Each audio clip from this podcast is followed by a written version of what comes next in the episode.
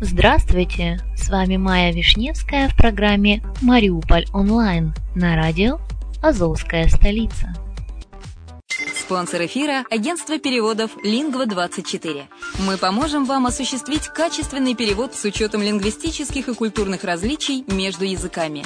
Наши профессионалы окажут самый широкий спектр услуг. Перевод любых европейских языков на языки СНГ и наоборот. Перевод с китайского языка, устный перевод, выполнение проектов под ключ, многоязычные сайты, инструкции к технике и оборудованию, графическая верстка, копирайтинг, контроль качества – Перевод максимально приближенный по смыслу к оригиналу. Лингва24. Соединяя ЕС с СНГ. Наш адрес в интернете lingva24.net.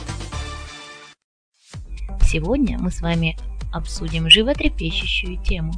Что Янукович для Мариуполя? Итак, все кончено. Майдан хоронит своих героев. Янукович и часть команды свое политическое будущее. А мы, мариупольцы, что будем делать мы? Помните, как все начиналось? В 2010 году Мариуполь отдал Виктору Януковичу 92% своих голосов. Нельзя сказать, что так любили, хотя у многих не без того.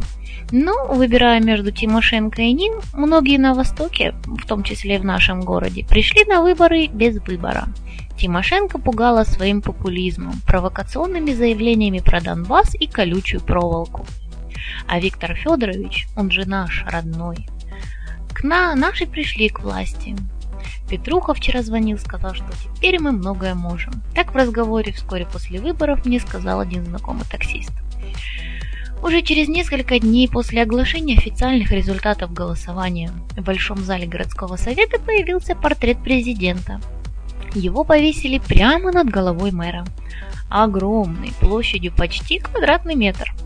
Такой чести не удостаивали в Мариуполе ни Кравчука, ни Кучму, за которого также голосовали, ни тем более Ющенко. Чего ждали мариупольцы от своего гаранта? Наверное, преференций, роста материального благосостояния, порядка и стабильности, которые возведены в Мариуполе в культ – После ющинского хаоса и бестолковщины всем так хотелось быстрых и эффективных решений, которые бы помогали больше зарабатывать, иметь четкие правила игры для бизнеса, обеспечили бы стабильный рост пенсий, зарплат и социальных выплат для всех остальных. Чего ждали от Януковича представители власти? Да тоже преференции, только других. Власти нужна была возможность быстро в свою пользу решать вопросы, в первую очередь решать так, как они привыкли. Поехали в столицу с чемоданом, переговорили с кем надо, все решили. Городу помогли, себе помогли. И никаких проблем. Однако проблемы все-таки возникли. Первый звонок прогремел в мае 2010 года. Рейдерский захват комбината имени Ильича, когда гендиректор комбината Владимир Бойко обращается за помощью к президенту с просьбой разобраться – Разобрались. Контрольный пакет акций уходит Ренату Леонидовичу Ахметову, который решил ту ситуацию и с тех пор никакого упоминания о рейдерах, судебных делах и обо всем прочем. Кто они эти загадочные рейдеры?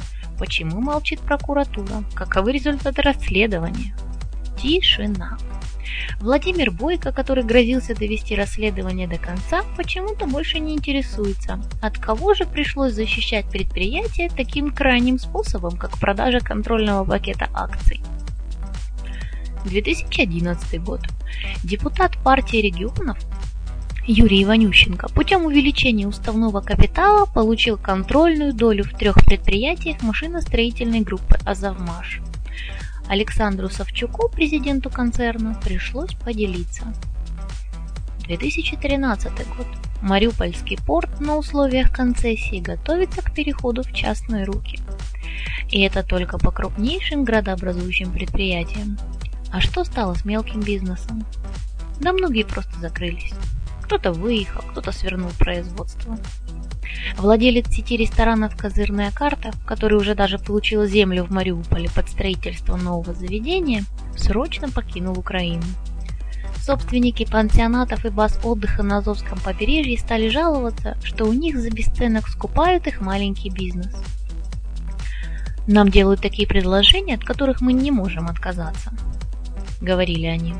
У известного тренера в Мариуполе отбирают арендованную им автостоянку, небольшой бизнес, который кормил его семью. Просто отбирают под молчаливое согласие властей. А посмотрите, как ведется конкуренция с оптовым рынком Калифорнии. Что значит для рынка запретить подъезды грузового транспорта к торговым площадкам и стоянку частного транспорта? Правильно, это все равно, что перекрыть ему кислород. Примеры эти, конечно, лишь малюсенькая вершинка айсберга. Можно еще вспоминать налоговый кодекс, который вывел на улицы десятки тысяч людей, ущемление прав афганцев и чернобыльцев, пенсионную реформу и, конечно, медицинскую реформу. К слову, Акимова, ее идейный вдохновитель, подала в отставку. Кто же теперь будет расхлебывать заварившуюся кашу? Ведь недореформа не то что не улучшила, она поставила на колени целую отрасль. В последнее время было заметно, что властям на местах все труднее разгребать последствия всех этих преобразований, отвечать на неудобные вопросы и, главное, спасать ситуацию. При этом постоянно повторяю, во исполнение социальных инициатив президента Украины Виктора Федоровича Януковича. Даже когда в Киеве лилась кровь, городской голова не приминул подчеркнуть, Виктор Янукович прилагает титанические усилия по урегулированию кризиса и не поддается на провокации экстремистов. А какие именно усилия? В чем они? И что это за провокация экстремистов? Видимо, имелась в виду их коварная задумка начать отстрел самих себя. Теперь же, благодаря неимоверным усилиям нашего президента, в обществе поселилась ненависть. Она огромна и неисчерпаема, как горе матери, хоронившей сына. И вряд ли она скоро утихнет. В столице Приазовья проходит много митингов в поддержку власти. Но митинги эти дутые, и мы все об этом знаем. Но главный вопрос остается. А что же дальше? У меня все. С вами была Майя Вишневская на радио «Азовская столица». До встречи!